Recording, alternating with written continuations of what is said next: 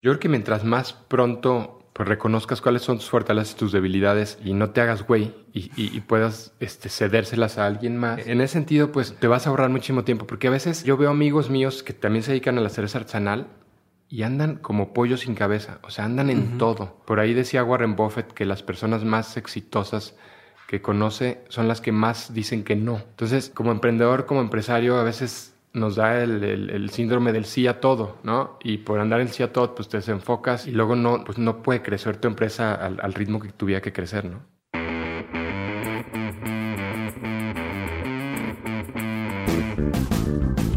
Hola a todos, yo soy Diego Barrazas y esto es Dementes el podcast en el que me dedico a tener conversaciones con todos aquellos que se han atrevido a crear su propio camino y que todos los días toman acción para acercarse a cumplir sus sueños. Esto, como ya lo sabes, lo hago con la intención de desmenuzar sus experiencias, entender su forma de pensar y tratar de encontrar entre su historia los aprendizajes, las herramientas y la inspiración que necesitas tú para tomar decisiones y dar el siguiente paso hacia adelante. El día de hoy les tengo un invitado muy chingón, su nombre es Jesús Briseño y tuvimos la oportunidad de grabar juntos en Guadalajara hace un par de semanas. Déjenme les cuento un poquito más sobre él. En el 2004, Jesús fundó Cerveza Minerva, la marca líder de la industria artesanal y de la cual es presidente ejecutivo. Desde entonces ha logrado grandes éxitos y un crecimiento acelerado. Es fundador de la Asociación Cervecera de la República Mexicana, ACERMEX, asociación que ha apoyado el movimiento por la cerveza libre. Asimismo es socio fundador de la franquicia especializada en cervezas llamada El Depósito, que actualmente cuenta con 16 sucursales a nivel nacional. Es pionero en la elaboración de la cerveza casera en México de 1992 a 1998, cursó el Professional Brewer Certificate Course en Civil Institute of Technology en 1998. Su experiencia profesional se complementó por su colaboración en Goose Island Brewery en Chicago de 1998 a 1999 y en Santa Fe Beer Factory del 2000 al 2001. Es creador del Festival de la Cerveza de Guadalajara, el evento más importante de su tipo en Latinoamérica, al recibir a más de 35 mil asistentes y 50 cervecerías cada edición. La revista CNN Expansión lo reconoció como empresario del año y la publicación Mercados.0 lo nombró uno de los líderes con mayor trascendencia en la mercadotecnia. Además, en el 2014 ganó la demanda antimonopolio con la cual abrió el mercado de la cerveza artesanal en nuestro país. Cerveza Minerva, como dato, produce al año 7 cervezas fijas y 5 de temporada que se traducen en 20.000 hectolitros anuales. Tienen varias medallas internacionales. En general, han logrado cosas para la industria de la cervecería artesanal chingoncísimas, de las cuales hoy vamos a platicar un poco más. Así que los dejo con este episodio y espero que lo disfruten muchísimo.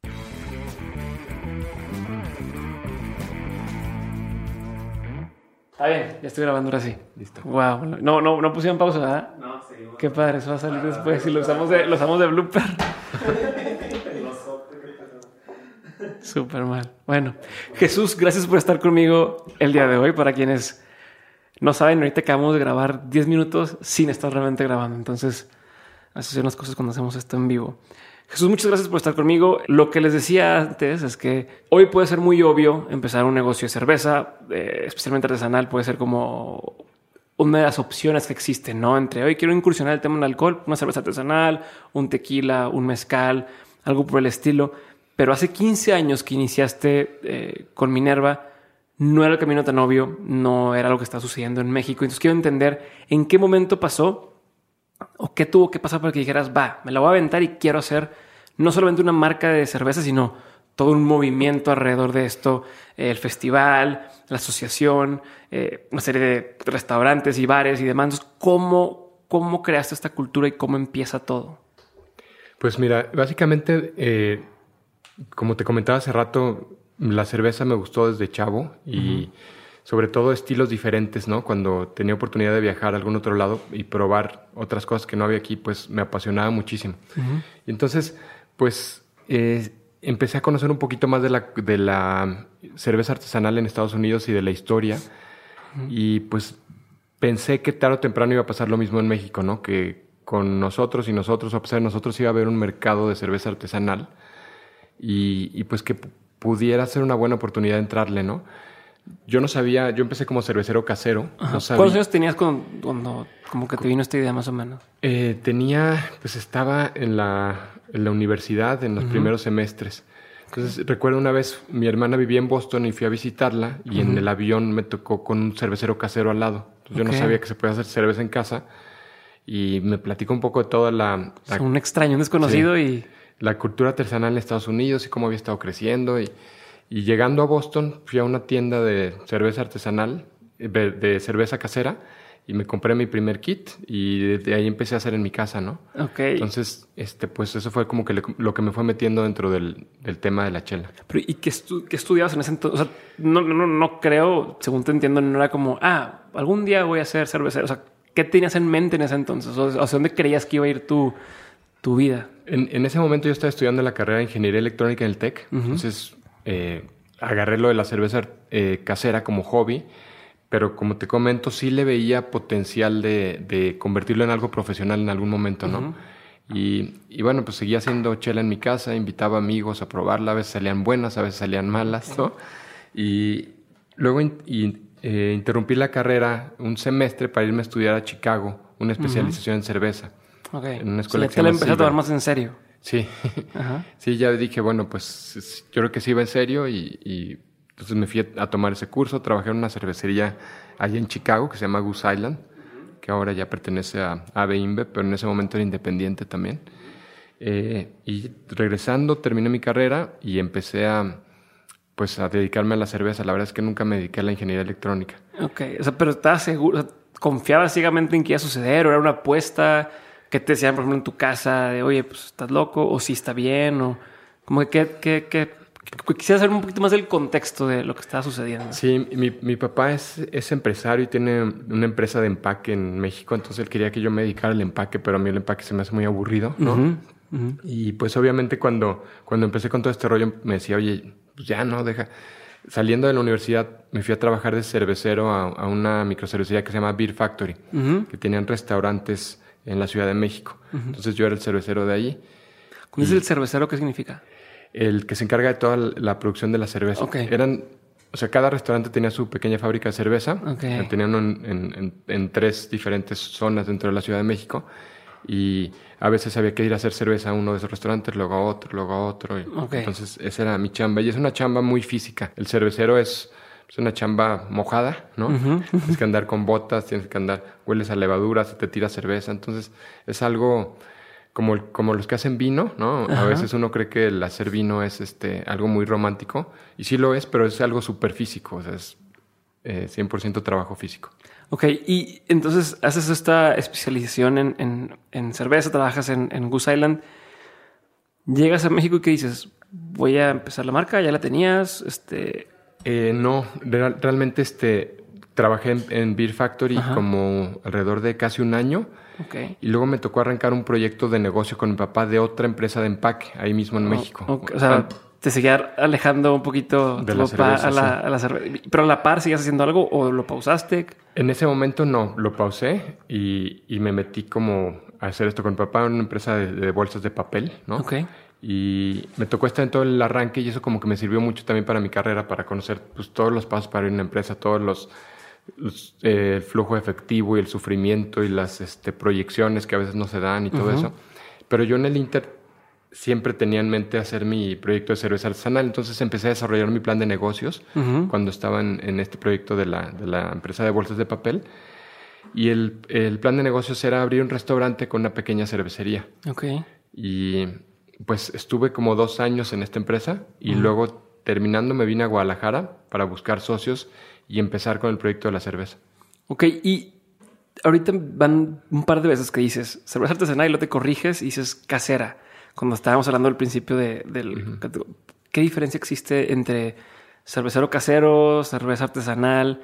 Como quiero partir de ahí para todo lo más que vamos a hablar y estamos en el mismo contexto. E incluso cerveza, no sé si se le llama industrial o cómo se le conoce a la cerveza así como una de las que ves en los partidos del fútbol, no del mundial. Sí, claro, mira, eh, cerveza casera es, es el hobby y, y hay muchos, en inglés se llama home brewing, entonces es toda una industria de, de personas que hacen chela en su casa. En México se ha ido creciendo, en Estados Unidos está muy consolidado y cerveza artesanal, la definición, básicamente en la asociación la sacamos de la misma definición de los americanos. Una cerveza artesanal es independiente, es decir, no puede pertenecer a ningún grupo cervecero dominante en el mercado. Es eh, pequeña, pequeña es menos del 1% del mercado. Y tradicional. Tradicional es que todos los ingredientes que se usen, pues que no se hagan con el objetivo de costo, sino de enaltecimiento del producto. ¿no? Sí. Básicamente O sea, esa no, es la no quito este porque es más fácil, más barato producir. Sea, tiene que ser como pensando en que le agregue valor al, Sí, al producto. Ok, y entonces, ¿cómo, ¿cómo nace Minerva? O sea, bien me estás diciendo que tienes esta idea de, de el proyecto, a la par de estás en, en el empaque de papel, pero ¿cómo fue el proceso? Dijiste, bueno, vamos a hacer 10 cervezas en mi casa o, y luego las vendo. O sea, ¿cómo, ¿cómo se dio? Y te lo pregunto otra vez, porque para muchos puede ser como fácil im- imaginarse o suponer de, ah, bueno, pues nomás es comprar las botellas, te pones y... Pero no entendemos o no alcanzamos a visualizar realmente qué implica y me gustaría poder entender eso. Sí, pues digo, eh, comencé el plan de negocios, entonces ya llegué, llegué a Guadalajara, conseguí inversionistas y el proyecto, como te decía, era un restaurante con una pequeña fábrica de cerveza. Tenía que ser restaurante porque el- en el negocio de la distribución de cerveza pues se va la mayor utilidad, ¿no? Y al, al producir y vender en el mismo sitio te, te saltas toda esa cadena y pues tienes mucha más rentabilidad y, y flujo efectivo. Entonces, y también era una, pues un pequeño laboratorio como para dar a conocer la, la marca y la cerveza y ver qué tal funcionaba. Desarrollamos dos marcas. Yo tenía muy claro que, que el restaurante tenía que tener una marca y la cerveza otra. Ok, no puede hacer lo mismo. No puede hacer lo mismo porque, pues por dos razones. Primero, por el alta índice de, de, pues, de fracasos que tienen lo- la- los negocios de restaurantes. Y segundo, porque si tú tienes una cerveza que se llama igual que tu restaurante y la quieres vender en el restaurante de al lado, ¿qué te van a decir? Ya, pues Pues no. son bien celosos, ¿no? O sea, nadie quiere nada de la competencia, ¿no? Entonces, Claro. Eh, yo tenía claro que tenía que ser un nombre femenino y tenía que tener una identidad local, ¿no? No excluyente. Y una vez platicando en una borrachera con un amigo me dijo, pues Minerva, güey. Entonces en ese momento registré Minerva, ¿no? Pero para quien no está aquí en Guadalajara, ¿qué, qué es Minerva? Para... Minerva es como el símbolo de la ciudad de Guadalajara, es la guardiana de la ciudad. Eh, es una estatua que está en las antiguas puertas de la ciudad de Guadalajara. Está viendo al norte. Se dice que ve al norte para defendernos de los yanquis, ¿no? de las invasiones yanquis y proteger la ciudad de Guadalajara.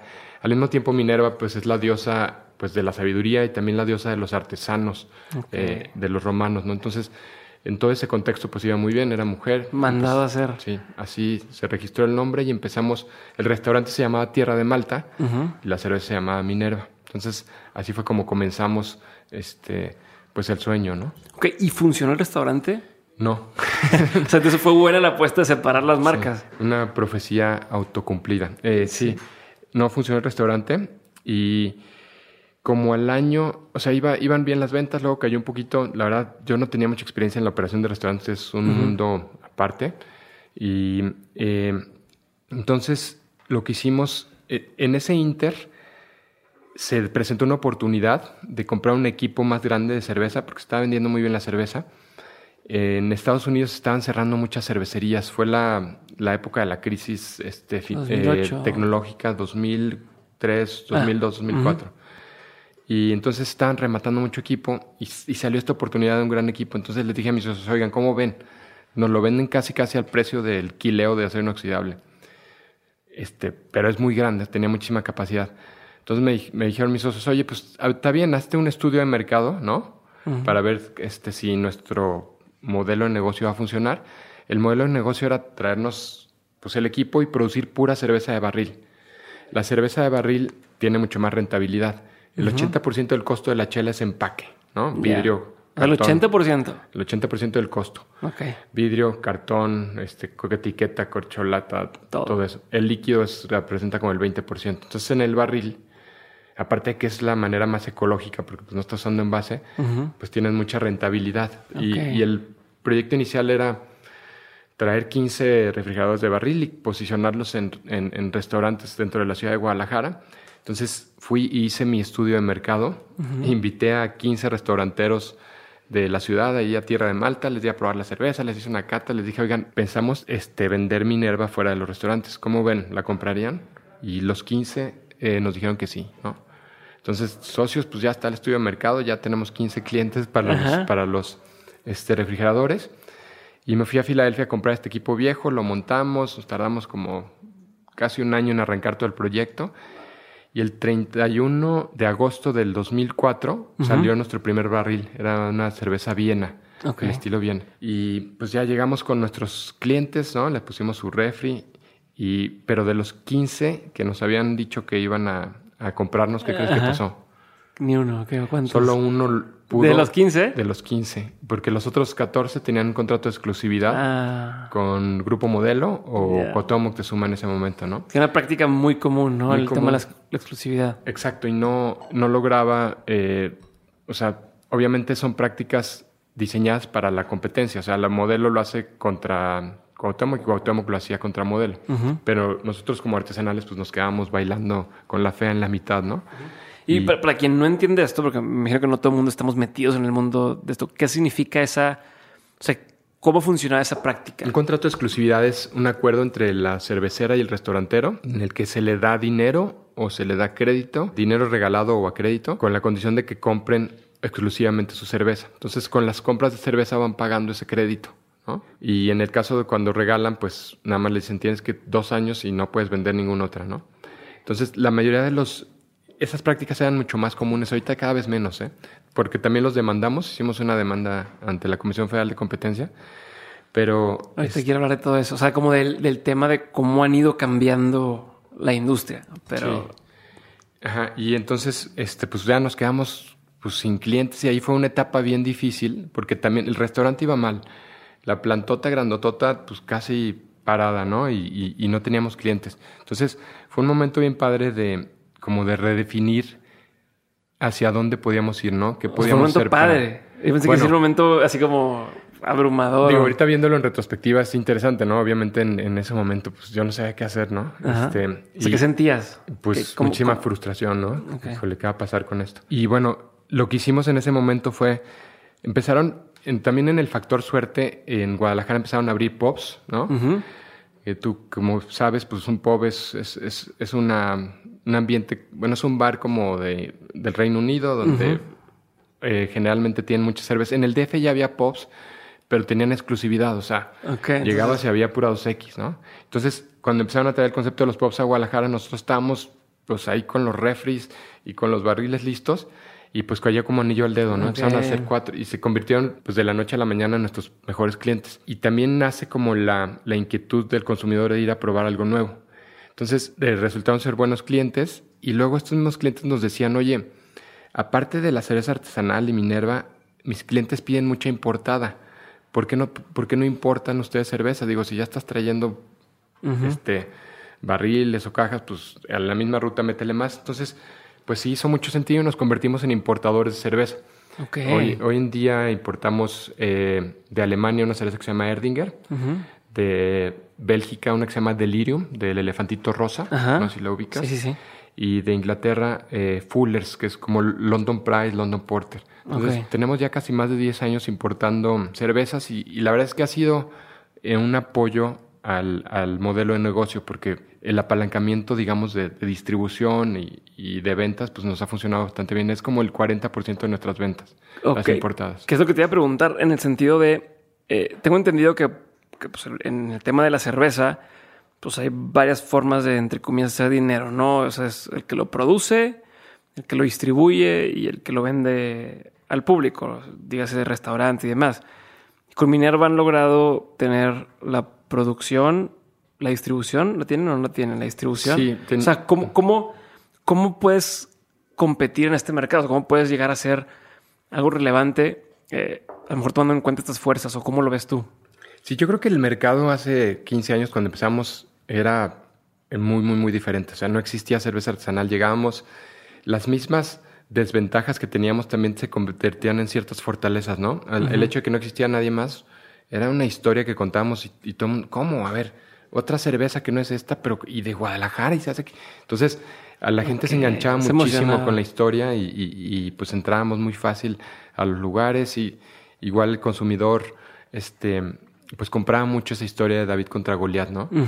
Este, hoy en día el- ha cambiado muchísimo, ¿no? Si quieres, luego yo creo que vamos a hablar un poquito más de eso, pero pues ya hay muchísimas marcas de cerveza artesanal, muchísimas importadas. En mi opinión, a veces también hasta un so- una sobreoferta, ¿no? Ok. En el momento. porque el mercado es muy pequeño. Sí, y se Eh, puso de moda. Sí, eh, como en México la cerveza artesanal tiene el punto 002% del sea, mercado. Toda- todos los productores combinados. No llegamos, o sea, el, México consume 70 millones de hectolitros al año. Un hectolitro son 100 litros. Ok. O sea, son 70 millones, es la medida, del, eh, son- como 8 cartones un hectolitro. Entonces, 70 millones es el tamaño del mercado. Y la industria artesanal tiene... Al como- año. Al año. La industria artesanal tiene 120 mil hectolitros. Ok. O sea, de 70 millones tiene más 120 mil. Ujú. No, Eso pues es, todo lo que tenemos. Entonces, la verdad es que el- el pastel pues es muy chico, ¿no? Obviamente nuestro objetivo pues, como marca y como industria ha sido crecer ese pastel. Los gringos tienen el 14% del mercado. La industria artesanal en Estados Imagínate el 14 en un país como Estados Unidos donde todo el centro es redneck, que todo pura Bud Light, ¿no? Ajá. Eso significa que en las costas pues obviamente es, es- es mucho más del 14, ¿no? Hay ciudades como Portland, Oregon que tienen el 50 o 60% de consumo de cerveza artesanal. ¿Qué, qué estado sería el que de los que más? Como ciudad, Portland, Oregon es la más Pero, en- pero en México, ¿sabes? Como, Ah. algunas de las ciudades que más. por consumo. No, o sea, yo diría que México, Guadalajara y Monterrey, obviamente por este, pues el, ¿cómo se llama? El mercado urbano y los jóvenes y todo eso. Eh, pero no, a lo que voy es que todavía nos falta muchísimo para llegar a esos números que tienen los gringos. ¿Y cuántos años de diferencia tiene la industria en México comparado con Estados Unidos? Eh, buena pregunta. Fíjate que empezó, empezó la industria cervecera- artesanal en Estados Unidos en el 87, en San Francisco. O sea, pues he perdido que son 20 años de diferencia o, o sea, Sí, nos llevan 20 años, pero Wow. sí, nosotros empezamos, bueno, Minerva empezó en el 2004, entonces sí, son más o menos 20 años. sí, soy pésimo por las mates. Tú eres Entonces, buena para las matemáticas. aquí está René, René, su hija, nos ayuda con las matemáticas. Bueno, pues es, pero lleva muchísimo tiempo. ¿Qué tiene que pasar? Y me imagino que por ahí no vamos a poder entrar un poquito en el tema de la asociación y demás. O sea, que tomando en cuenta que tienen un porcentaje tan bajo y que, o sea, del mercado total y que existe tanta competencia y que existen estos, entre comillas, me- medio prácticas monopólicas en las industrias. Si, si comparas el mercado a lo mejor con Estados Unidos, o en general, ¿qué tendría que empezar a suceder o qué ha sucedido y qué acciones han tomado para poder competirle a los grandes o poder ganar más mercado en México? Y en toda Latinoamérica, me imagino. Yo creo que, que gozamos aquí en México de, un, de unos 10 años de muy buen crecimiento, eh, pero este año se está estancando. Ayer, ayer justamente platicábamos en el Festival de la Cerveza muchos productores y todos están viendo como que hubo un frenón. Mi opinión muy particular es que creo que como industria y como marcas eh, no estamos sabiendo eh, hacer el storytelling o contar la historia de, a lo mejor, hasta, como te digo, hace 15 años, o sea, la gente se maravillaba. ¿Cómo es posible que vinieron unos güeyes a meterse con los grandotes y les empezó a ir bien y calidad y todo eso? Pero ahorita las nuevas generaciones de consumidores o ya no les interesa esa historia o ya no la estamos contando o no, no sabemos cómo enganchar más con los jóvenes, ¿no? Ok. Yo creo que ese es- eso podría ser como, como una de las causas por las cuales no, po- no podemos estar creciendo a los niveles de que lo que crecieron los gringos. Hola, soy Diego otra vez y ya sabes que en menos de un minuto regresamos con el episodio, pero antes quiero hacerte una recomendación. Si estás escuchando este podcast, existe una gran posibilidad de que seas el tipo de persona que esté involucrada en muchísimos proyectos al mismo tiempo, que busca formas de ser más creativa, que sabe que su salud es clave y que no solamente sueña con hacer cosas chingonas, sino que ya las empezó a hacer. Si si eres ese tipo de persona de la que estoy hablando, entonces te recomiendo que pruebes Hack de Nutrox, un suplemento que a mí me ha ayudado a mantenerme al 100 y que tiene a mis amigos preguntándome que cómo es posible que me rinda tanto el día. Tomar hack a mí me ha servido para entrar mucho más rápido en ese estado de flow, o al menos es la forma más fácil que encuentro yo para describir cómo me siento, y si alguna vez te has sentido así, entonces ya sabes a lo que me refiero. Si no, entonces pruébalo para que veas de lo que estoy hablando. Entra a nutrox.com, n o o t r o x.com y usando el código de descuento de mentes obtienes un descuento del 20% en tu primer compra. Así que ya lo sabes, chécalo y seguimos con el episodio. Ok, bueno, y aprovechando el medio, aprovechando que estás aquí ¿cuál sería la diferencia? O sea, ¿por qué debería de, preferir tomar una cerveza artesanal a una comercial? O sea, como aprovechando que, que estás aquí, a ver si el- para quien está escuchando, dice, a ver, oye, pues, pues ¿qué tiene de padre? O yo nunca probé una artesanal, ¿cómo- ¿qué, qué voy a encontrar? O, Pues yo creo que el consumidor cada vez es más consciente en sus decisiones de compra, ¿no? Y, y cada vez es más nacionalista y más localista y, y, si puede conocer la historia detrás del producto que está consumiendo, eh, pues va a tener mucho más enganche, ¿no? Yo creo que es una cuestión de, pues de presupuesto para poder contar esa historia y porque a cualquiera que le platiques, a ver, digo, esta es la cerveza industrial, esta es la artesanal, ¿no? La artesanal está hecha por negocios familiares, se genera una cadena de valor con proveedores locales, generamos 10 veces o hasta 20 veces más empleo por hectolitro que las grandotas, bla, bla, bla. El capital se queda en México. Eh, los proyectos, eh, pues son proyectos muy creativos de cervezas nuevas que lanzamos. Yo creo que cualquier consumidor que le puedas contar esa historia, la compra, ¿no? Y por eso, pues ha crecido el mercado, por esa conciencia que tiene cada vez más el consumidor de, de no irse nomás así por, por el marketing, sino tener una decisión de compra mucho más consciente, ¿no? pero cuéntame un poquito más de eso, porque me interesa justamente, o sea, dices que, que mucho el dinero que se compra en cerveza se va a Estados Unidos, o sea, las cervezas que creemos son mexicanas no son de aquí. Eh, ¿Cómo funciona? Fue el modelo era mexicana, se vendió a AB InBev, que es belgo-brasileña, eh, es de capital belga y de management brasileño. Se vendió hace pues, seis años, ¿no? Todo lo de modelo. Todo modelo. O sea, cualquier cerveza de la marca, o sea, creo que es Sol. La, corona, ah, corona, La corona es belga. Ok. Todo eso, todo eso ya no se queda aquí.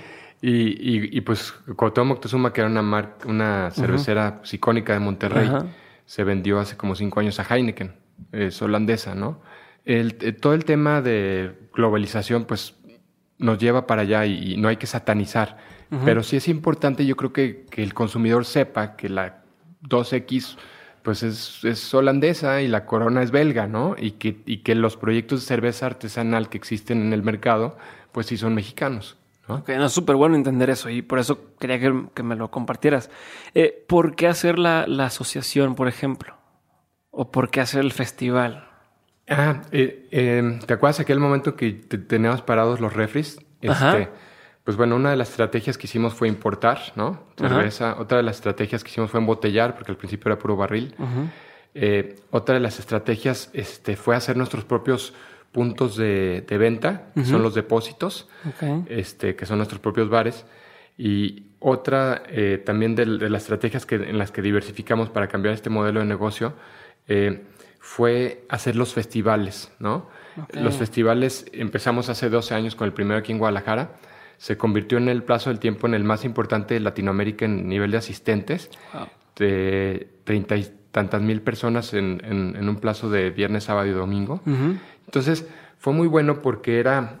El festival es como una cancha pareja, es como un, como un mercado utópico en el que están, están todas las marcas con los mismos tamaños de stands, están las, las, las grandototas y las chiquitas, pero va el consumidor y tiene la, pues, la facilidad de probar esta, de platicar con el productor, de, de, de probar la otra. Invitamos también a Modelo y a Heineken. Este, y, y, pues en ese sentido, creo que el festival ha sido también un, motor muy importante para promover la cultura. Después de este festival se han ido replicando muchos festivales en, diferentes ciudades de la República, que a fin de cuentas lo que hacen es pues acercar la cerveza artesanal al consumidor, ¿no? En, un, ambiente mucho más festivo y más menos geek, ¿no? Ya, y es justamente eso que dices, de compartir o sea, que la gente entienda lo que está detrás y se pueda enamorar un poco del, del, producto y de la idea. Sí. Que a lo mejor no tiene mucho que ver con la cerveza, pero ¿qué aprendiste o qué has aprendido de hacer este tipo de eventos? O sea, llevan 12 años haciendo el festival. ¿Te funciona desde el principio? ¿Cómo lo haces para que la gente vaya? ¿Cómo funciona? Y hablando de el evento como tal. Nosotros como Minerva nos asociamos con una empresa productora de eventos. Somos, somos socios mitad y mitad en la producción de este festival. Se llama Entretenium. Entonces realmente ellos llevan toda la logística, pero inclusive ellos como empresa de eventos pues han aprendido muchísimo de, la logística de, hacer un evento de este tamaño. Y bien, la verdad, bien contentos. Estamos, nos, fue muy bien este año. este, fueron muchas cervecerías participantes. A pesar de que el viernes llovió, este, hubo muy buen, muy buen aforo. Entonces, eh, creo que sí, pues básicamente esas fueron las estrategias para poder salir un poquito de, del hoyo en el que nos encontramos en ese entonces. Ok, y... y... Ah, y la demanda antimonopolio. Ah, eso, ¿qué, qué, qué pasó ahí?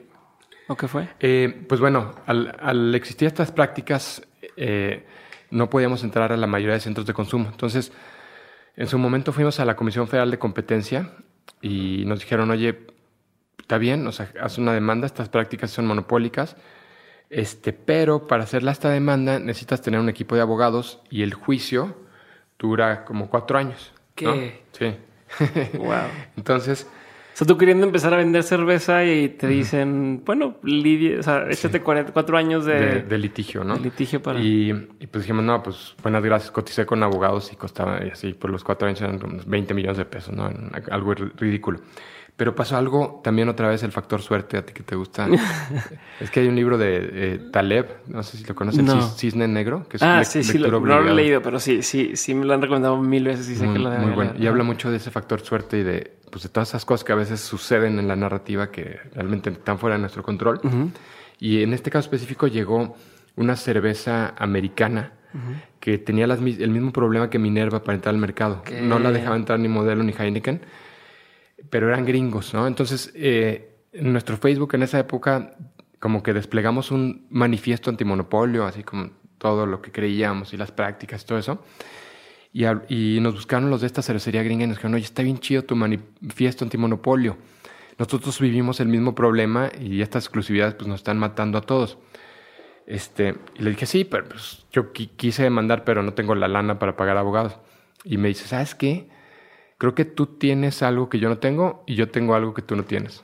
Entonces, ellos tienen lana Ajá. y, y nosotros teníamos pues la, la, pues, la investidura de ser mexicanos, de ser artesanales, de ser pequeños, de ser la historia de David contra Goliat.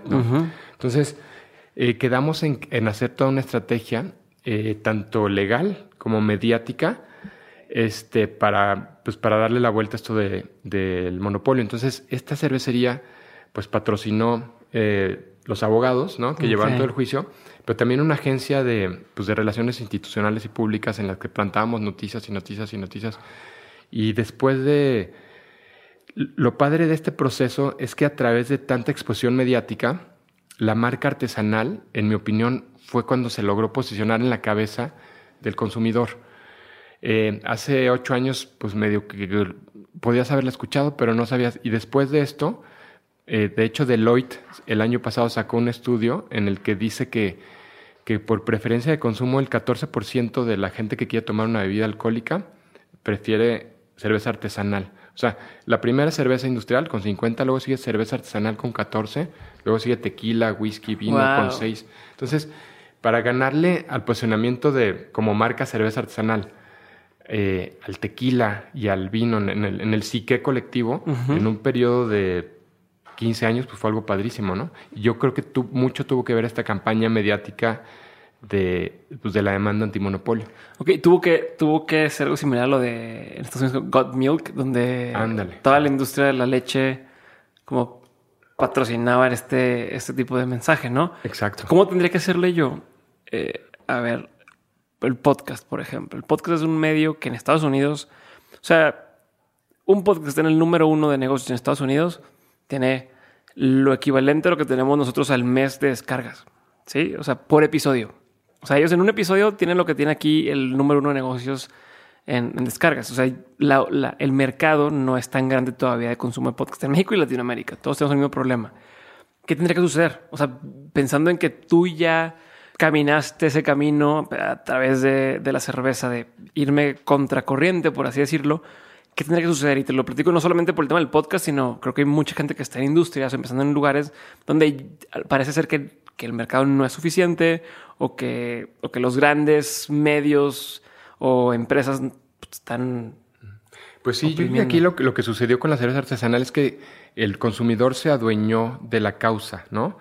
O sea, al, al haber tantas noticias de, de lo difícil que era vender por estos contratos de exclusividad y lo ilegales que eran y, y lo mal que hacían a la economía. Es lo que te digo, que en esa etapa de expansión, pues esta historia también nos hizo conectar fuerte con los consumidores, ¿no?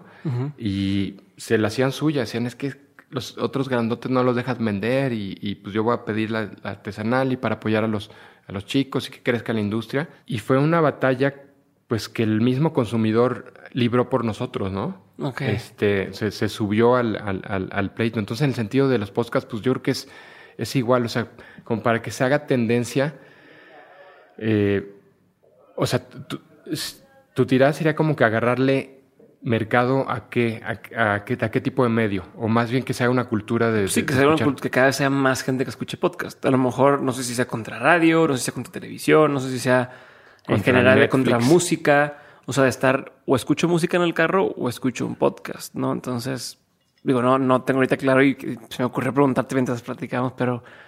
Pues yo creo que sí, pues buscar una batalla que el mismo consumidor pelee por ti, ¿no? Ok, chingón, me gusta, me gusta, me gusta. Oye, y de todo este, este proceso, ¿qué, qué, ha sido lo más retador? Mm, híjole, pues todo, ¿eh? Digo, todo esto, la demanda, el, el, crecer, el profesionalizar la empresa. Eh, yo fui, pues fui, fue el fundador de Minerva, este, y era director de Minerva hasta hace año y medio, hasta que me di cuenta que, que, como director no era tan bueno. Entonces, tuve, este, decidí contratar un, este, pues, a alguien muy talentoso. Es una persona que se llama Carlos Navas, que fue director de Red Bull México los últimos cuatro años. Entonces coincidimos, le latió y pues me ha ayudado a profesionalizar la empresa y, sobre todo a elevar el nivel de talento de una manera increíble, ¿no? Yo también me, he aprendido como hacer un lado en las cosas que no agrego mucho valor y, y agarrar las que sí eh, agrego valor, ¿no? Pero sobre todo de la humildad de, pues de decir, yo soy bueno para esto, pero, o sea, no todos los empresarios ni los emprendedores son necesariamente los mejores directores generales de su empresa. De hecho, en mi opinión, hasta están un poquito en encontrar las dos, porque el mismo empuje que se necesita para crear cosas nuevas, a veces te juega en contra para la operación del día a día. ¿Sí me explico? Sí, sí, sí, 100%. Me gusta, me gusta que, que, que, toques el tema y justo te iba a preguntar como cuál sería la diferencia, o sea, entre, o, o, el rol de tú que lo fundaste y que lo empezaste, contra el rol de un director? O sea, ¿qué te, como, ¿cuáles son los perfiles pensando en, en, oye, si yo soy emprendedor, ¿hasta dónde debería llegar o en qué debería enfocarme un poco más y luego dónde doy la batuta a que alguien más se haga cargo? Pues yo creo que mientras más pronto pues, reconozcas cuáles son tus fortalezas y tus debilidades y no te hagas güey y, puedas este, cedérselas a alguien más, es que así se llama la pulsera de René y la mía. ¿Ah? Sí, volteó luego, luego René. este, en ese sentido, pues te vas a ahorrar muchísimo tiempo, porque a veces, o sea, yo veo amigos míos que también se dedican a la cerveza artesanal y andan como pollo sin cabeza, o sea, andan en todo. Eh, por ahí decía Warren Buffett que las personas más exitosas que conoce son las que más dicen que no. Entonces, como emprendedor, como empresario, a veces nos da el, síndrome del sí a todo, ¿no? Y por andar el sí a todo, pues te desenfocas y, y luego no, pues no puede crecer tu empresa al, ritmo que tuviera que crecer, ¿no? Hablando de eso, ¿cómo le haces tú para organizar todo? O sea, si, si cuáles son tus estrategias o cómo filtras, este, porque si bien, como mencionas, es de, oye, pues, en qué eres bueno, en qué enfocarte y no andar como, como gallina sin cabeza, pero tienes pues la, la, marca Minerva, más este, el espacio donde la venden, más el, festival, este, los depósitos, la marca de agua. O sea, tienes todas estas cosas que estás involucrado. ¿Cómo logra alguien estar involucrado en tanto y a la vez pues, tener un, un salud mental, por así decirlo? Pues yo creo que así, porque en, el tema de minero en lo particular, pues Carlos vino a, darle muchísima luz y estructura y tenemos un presupuesto en el que hasta yo mismo tuve que aprender la disciplina de, oye, dijimos que íbamos a gastar esto y esto vamos a gastar. Ay, es que mi amigo tiene un evento de, de box que hay que patrocinar su, con, Minerva. Lo siento, dijimos que los pilares de la marca eran gastronomía y arte y no está el box. Por, por más que sea tu amigo, pues no vamos a ese evento. Entonces, esa disciplina, ¿no? A mí, y el aprender a decir que no y en enfocarte en lo que sí quieres hacer, este, pues me, ha ayudado muchísimo, ¿no? Y, bueno, obviamente también me ha liberado tiempo el, tener un director pues, para hacer otros proyectos y, seguir apoyando en, las cosas pues, que, para mí son más estratégicas dentro de Minerva con, con el nuevo director, ¿no? ¿Y cómo organizas tu día? O sea, ¿cómo las, ¿cuáles serían un par de o sea, llevas una agenda, te, cómo filtras de que este proyecto sí le entro, a este proyecto no, cómo decides que sí, que no. Pues la verdad ahorita a casi todo le ando diciendo que no. Ok, ajá. Eh, para mí... Bueno, gracias por haber estado aquí en el, episodio de Mentes y no me dijiste que no. Este, no, porque también esto es algo bien estratégico. Para mí creo que es importante que podamos compartir experiencias y también, este, pues nutrirnos, ¿no? De, de, de otras experiencias.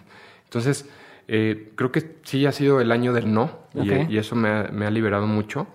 Y pues fuera de esto empecé un proyecto de agua mineral, ¿no? Ujú. Este, igual con todo el tema de marketing y distribución y estoy, estoy como muy contento con eso y teniendo muy claro que no voy a cometer los mismos errores que cometí con, con Minerva, ¿no? De querer hacer toda la distribución, de querer hacer todo. Ahorita estamos trabajando con distribuidores independientes. Entonces, también el talento, pues preferí, aunque vayamos arrancando, contratar en lugar de a cinco personas, pues a dos, pero que sean muy buenas, ¿no? Ok.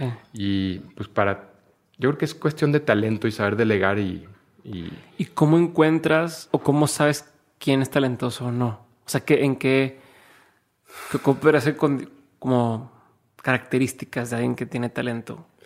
Pues bueno, en, en Minerva eh, se ha institucionalizado mucho con, con la llegada de, de Carlos eh, el talento. Entonces, pues eh, el reclutamiento, ¿no? Se, se hacen diferentes pruebas y psicométricas y, y hace rato que hablábamos del libro este de Talking to Strangers, eh, hablaba mucho de que a veces cuando tú entrevistas a una persona eh, de manera pres- Presencial. presencial, eh, se te vaya, se te pierde el foco de cómo es realmente esa persona. Entonces, si tú ves sus estadísticas, sus números, Ah, vas, a, vas a acertar mucho más en la decisión de, de contratar a esa persona que al platicar con él. Entonces, decía, por ejemplo, el libro que, que los jueces eh, se equivocan mucho más que las computadoras en casos de justicia, por ejemplo, en Estados Unidos, porque los jueces se tienen que tomar la decisión viendo al criminal de frente y decidir si sí va a volver a ofender o no. Entonces, se basan en su lenguaje físico Que y eso. y hizo muchas cara de triste Exactamente. y pues, te tocó el corazón. y la computadora nomás ve los hechos, tas, tas, tas, y es muchísimo más eficiente que...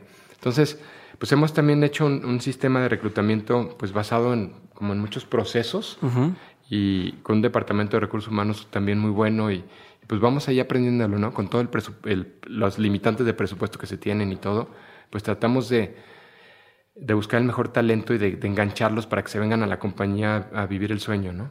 Perfecto. Vamos a pasar a la parte de las preguntas concretas. La pregunta es muy directa, la respuesta no tiene que serlo tanto. Y voy una tras otra, ¿ok? La primera pregunta sería, ¿cuál ha sido el peor consejo que te ha tocado escuchar? Eh, el peor consejo yo creo que ha sido el tratar de, eh, ¿cómo se llama?, de acaparar todas las operaciones, eh, como lo que hablábamos hace rato de distribución, producción, comercialización, marketing, en lugar de tercerizar ciertas, ¿no? Ok. Este, uno quiere empezar a veces un negocio y hacer todo. Pero pues, ¿por qué no mejor dejar al especialista en producción que, haga- que te la maquile, al especialista en distribución que te la distribuya? Entonces, mi, eh, tuve un consejo de, de hacerlo todo porque íbamos a tener más margen, pero a fin de cuentas veo que no. ¿no? Ok. ¿Cuál sería el mejor consejo que te tocado escuchar? Pues eh, aprender a decir que no y enfocarte en menos cosas. ¿Qué opinión tienes que poca gente comparte contigo? Eh, pues alguna así medio polémica. Eh, yo creo que al, al inventor de la bomba atómica tendrían que darle el premio Nobel de la Paz, porque después de la bomba atómica ya no hubo guerras mundiales. Y pues no, no, ha, no ha habido nada más pacifista que esa bomba atómica. ¿Qué es algo que la gente no sabe de ti y que si supiera le sorprendería? Que no Está sabe de aquí mí. René, pero los ojos así de... Que pues eh, que soy ateo, a lo mejor. Ok. ¿Tienes rutinas diarias? A lo que hagas todos los días. Y que digas, no me voy a dormir hasta que no haya pasado esto hoy. El ejercicio, a las seis y media todos los días este, me despierto aquí para despertar a mis hijos y eh, me voy a hacer ejercicio. Si no hago ejercicio me siento mal, como hoy. ¿Cuál ha sido una de las lecciones más memorables que tienes de tus padres? pues la humildad. Sí, porque mi papá fue jesuita y mi mamá fue monja. ¿En serio? sí. Pero no sé, o sea, sí se puede... No, es- ya, ya se habían salido los dos Ajá. del convento y luego se casaron. Qué interesante. Sí. ¿Qué te hace... O sea, que es una frase que la gente tiende a decir cuando escuchas dices, eso es bullshit. O sea, que como que se vuelve algo que te hace hacer así los ojos, ¿no? De... ah, Pues, este, dale tiempo. El tiempo lo resolverá. Ah, ya. ¿Cómo recargas pila cuando estás abrumado? ¿Cómo las, ¿Qué haces cuando te abrumas? Eh, me voy a andar en bici de montaña. Ok. ¿Qué estigma necesita superar la sociedad? El pensar que los mexicanos no somos lo suficientemente buenos o fuertes para, para crecer, ¿no? Como debemos de crecer. Ok, me queda claro que te gusta mucho leer. ¿Existe algún libro o documental o película que haya marcado una decisión después en tu vida? Sí, eh, Rebelión de Atlas, de Ian Rand. Ok. Y sobre libros, ¿te gustaría recomendar que para gente que está como, como a lo mejor pensando en el tema de negocios, qué tres libros serían que recomiendas que todo mundo tiene que leer? Pues me gusta mucho el de Four Hour Work Week Ajá. de Tim, De ¿cómo Tim llama? Tim- Ferriss. Tim. Eh, pues todo lo de Malcolm este, Gladwell. pues también es muy bueno. Sobre todo el último, la verdad es que está buenísimo porque te da toda una visión nueva de cómo tratar a las personas, ¿no? Y cómo hablar sobre todo con, pues, con extraños. Está muy bueno. Y otro, yo creo que Rebelión de Atlas. Súper. Y ahora sí, por último, eh, ¿qué sigue para Minerva tus proyectos antes de pasar a la última pregunta? O sea, ¿qué, qué viene? ¿Qué proyectos siguen? Eh, ¿Qué es algo que la gente debería estar como al pendiente a lo mejor? Eh, un proyecto padre que viene se llama Taller Minerva. Es una planta piloto de mil litros en la que vamos a hacer muchas locuras. Lo que pasa es que nuestra planta de producción, el lote mínimo son 5 mil litros. Y eso a veces nos da poca flexibilidad para hacer cosas muy locas, ¿no? En ediciones pequeñas. Y ahora compramos esta planta pequeña que le vamos a llevar Taller Minerva y para hacer eh, mucho tipo de locuras cerveceras y colaboraciones y este creo que es- eso está interesante. Como su laboratorio, ahí Sí. pasa experimentos. Padrísimo. Y ahora sí, la pregunta que quería hacerte y que le hacemos a todos los invitados sería, de todo lo que has eh, vivido, lo personal, los negocios y demás, has tenido un montón de aprendizajes. Si tuvieras que, de todos esos aprendizajes, seleccionar tres que no quisieras que se te olvidaran nunca, o sea, tres aprendizajes que quisieras tener siempre presentes, ¿cuáles serían? Pues yo creo que el primero sería como eh, tener bien claros tus valores, ¿no? Nunca traicionar tus valores. El, el- el segundo aprendizaje es que si, si vas a hacer una marca, una marca es capital. Y entonces, si quieres meterte en un negocio de marca, tienes que ser muy largo placista. Ok. Y tercero, este, pues no, sé, yo me quedo con esos dos. Perfecto.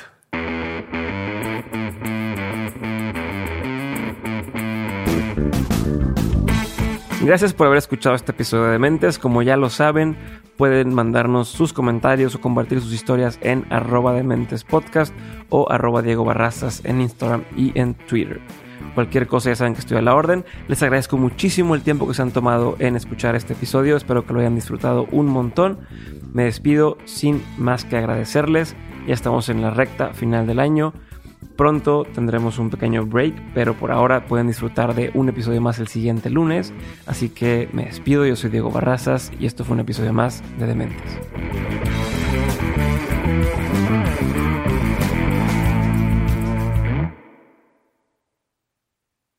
Is Ryan here, and I have a question for you. What do you do when you win?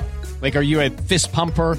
A woohooer, a hand clapper, a high fiver. I kind of like the high five, but if you want to hone in on those winning moves, check out Chumba Casino. At chumbacasino.com, choose from hundreds of social casino style games for your chance to redeem serious cash prizes. There are new game releases weekly, plus free daily bonuses. So don't wait. Start having the most fun ever at chumbacasino.com. No purchase necessary. Group. Void were prohibited by law. See terms and conditions. 18 plus.